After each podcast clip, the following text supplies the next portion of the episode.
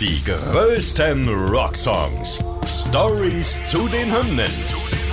Ihr hört einen Original-Podcast von Radio Bob, Deutschlands Rockradio. Mit Lara Bahnsen. Und mit Carsten Weyers. Heute Warpigs von Black Sabbath.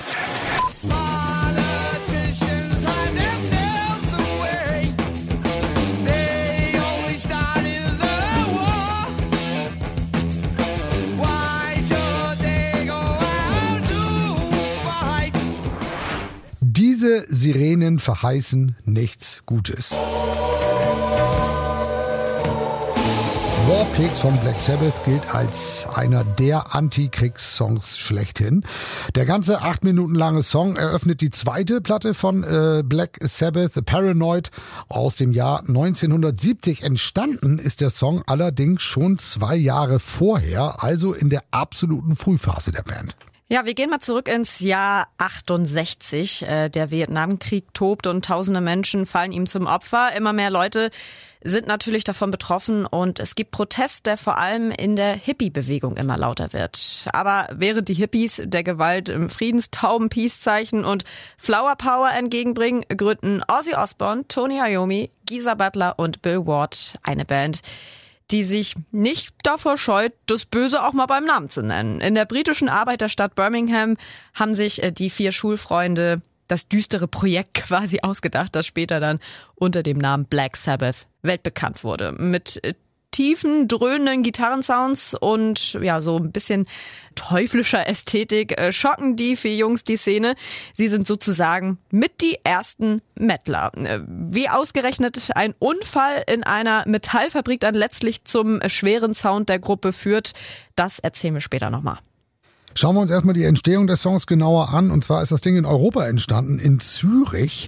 Denn da waren sie damals auf Tour. 1968, da hießen sie aber noch gar nicht Black Sabbath, sondern Polka Talk Blues Band. Sie waren auf ihrer ersten Europatournee und in einem Club in der Schweizer Stadt Zürich äh, sollten sie ein längeres Programm spielen. Aber es gab ein Problem. Sie hatten noch überhaupt gar nicht genug Material für so ein langes Konzert. Also haben sie einfach gejammt, was das Zeug hält, um die Lücken ihrer Setlist da zu füllen. Und aus einer dieser Jam-Sessions ist dann der Song Warpix entstanden. Ja, den Text dazu liefert Bassist und Songwriter Geezer Butler, dem zuvor Gigs in US-Militärkasernen zu denken geben. Die schrecklichen Kriegsschilderungen von stationierten Vietnam-Veteranen haben bei ihm bleibenden Eindruck hinterlassen. Er hat damals, wie viele andere junge Engländer auch, Angst davor gehabt, selbst als Soldat eingezogen werden zu können. Trotz der Tatsache, dass die Wehrpflicht in England ja zu diesem Zeitpunkt eigentlich bereits abgeschafft war, stand immer noch zumindest politisch die Möglichkeit im Raum, dass die Briten den USA im Vietnamkrieg beistehen könnten. In seinem Text vergleichte Butler dann kriegstreibende Funktionäre mit Hexen bei einer schwarzen Messe, die den Tod heraufbeschwören. Sänger Ozzy Osbourne, auch bekannt ja als der Fürst der Finsternis, hat dem Text mit seinem klagenden Gesang dann Leben eingehaucht. Butler beschreibt Politiker, die ihr Volk manipulieren und die Armen in den Krieg schicken, ohne sich selbst die Hände schmutzig zu machen. Das Ganze endet im Armageddon, bei dem die Warpigs, also die Kriegsschweine, um Vergebung betteln.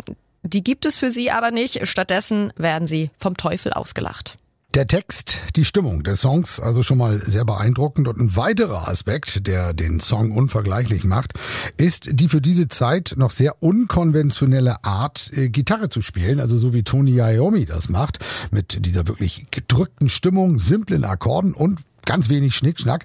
Der Ursprung für diese reduzierte Technik ist übrigens ein Unfall in einer Metallfabrik, in der er als 17-Jähriger gearbeitet hat. Seine Hände sind damals unter eine Maschine geraten und im nächsten Moment sind die Spitzen von zwei Fingern ab. Der junge Toni, der ist natürlich schockiert und denkt zunächst, oh Gott, das war's mit dem Gitarre spielen. Aber dann zeigt ihm ein Freund die Musik von Django Reinhardt, diesem ganz berühmten Swing-Gitarrist, der mehrere Finger verloren hatte und trotzdem zu einem der besten Gitarristen der Welt wurde. Ja, und das hat äh, Iommi dann dazu ermutigt, nicht aufzugeben. Und er hat sein Spiel also an diese Verletzung angepasst. Und äh, ja, die Art und Weise, wie er nach diesem Unfall gespielt hat, sehen viele als die Urform des Metal. Und äh, ja, die manifestiert sich dann definitiv auch in diesem ausgedehnten Gitarrensolo in Warpix. Und ja, das ist beeindruckend. Deshalb haben sich natürlich auch viele junge Metal-Musiker diesen Stil ja, angeeignet, weil er halt einfach unverwechselbar ist und damals was Besonderes war.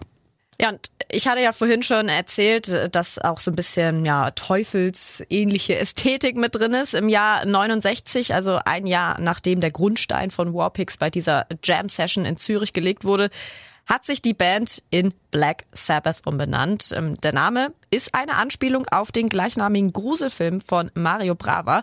Äh, Black Sabbath proben zu dieser Zeit gegenüber eines Kinos, in dem solche Horrorstreifen äh, viel Publikum angezogen haben.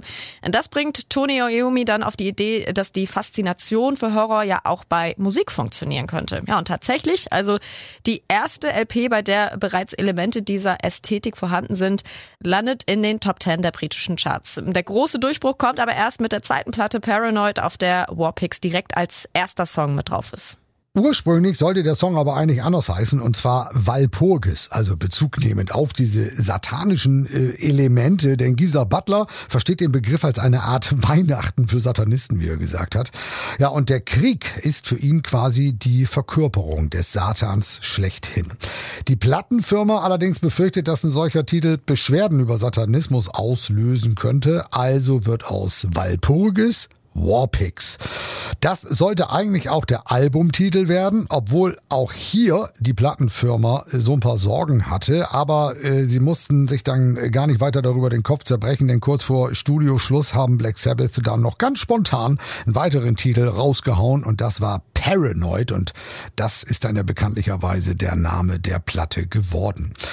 Auf dem Cover ist noch eine Überbleibsel zu sehen von der ursprünglichen Idee, das zweite Album Warpix zu nennen. Der angreifende Soldat in der pinken Uniform, äh, den man darauf erkennen kann, der steht nämlich eigentlich für dieses Kriegsschwein, also für ein Warpig. Ja, und das Paranoid-Album ist auch richtig erfolgreich gewesen. Es ist ja im Jahr 1970 erschienen und in Großbritannien auf Platz 1 der Albumcharts gelandet. Auch international ist die Platte erfolgreich. In Deutschland zum Beispiel auf Platz 2 gewesen. Als Single-Auskopplung hat es Warpix 71 aber nicht mal in die Top 100 geschafft. Mit der Zeit etabliert sich der Song dann aber als eine der wichtigsten Nummern von Black Sabbath und als einer der größten Antikriegssongs der Rockgeschichte. Neben seinem Einfluss auf das gesamte Genre des Heavy Metal haben auch einige bekannte Bands den Song gecovert, darunter zum Beispiel die Foo Fighters, Faith No More und Black Label Society. Ja, und welche beeindruckende Wirkung der Song hatte, das äh, hat die Band dann kurz nach Veröffentlichung des Albums auf der anschließenden Tour durch die USA äh, erkannt. Schlagzeuger Bill Ward hat in einem BBC-Interview dazu erzählt, dass hunderte Vietnam-Veteranen zu den äh, Konzerten gekommen sind und einige von ihnen natürlich stark vom Krieg gezeichnet. Und beim Song Warpix stehen die Soldaten auf und äh, heben sogar diejenigen, die im Rollstuhl sitzen, hoch, damit auch sie an der ganzen Performance da teilhaben können, denn der Song, der spricht ihnen einfach aus der Seele. Ja, also Warpix, ein Meilenstein der Rockgeschichte in jederlei Hinsicht. Und ein Song, der leider, muss man natürlich sagen, wahrscheinlich immer aktuell bleiben wird. Die größten Rocksongs. Stories zu den Hymnen. Ihr wollt mehr davon? Bekommt ihr jederzeit in der MyBob-App und überall, wo es Podcasts gibt. Und die geballte Ladung an Rocksongs gibt's nonstop in den über 50 Rockstreams, in der App und auf radiobob.de. Radio Bob. Deutschlands Rockradio.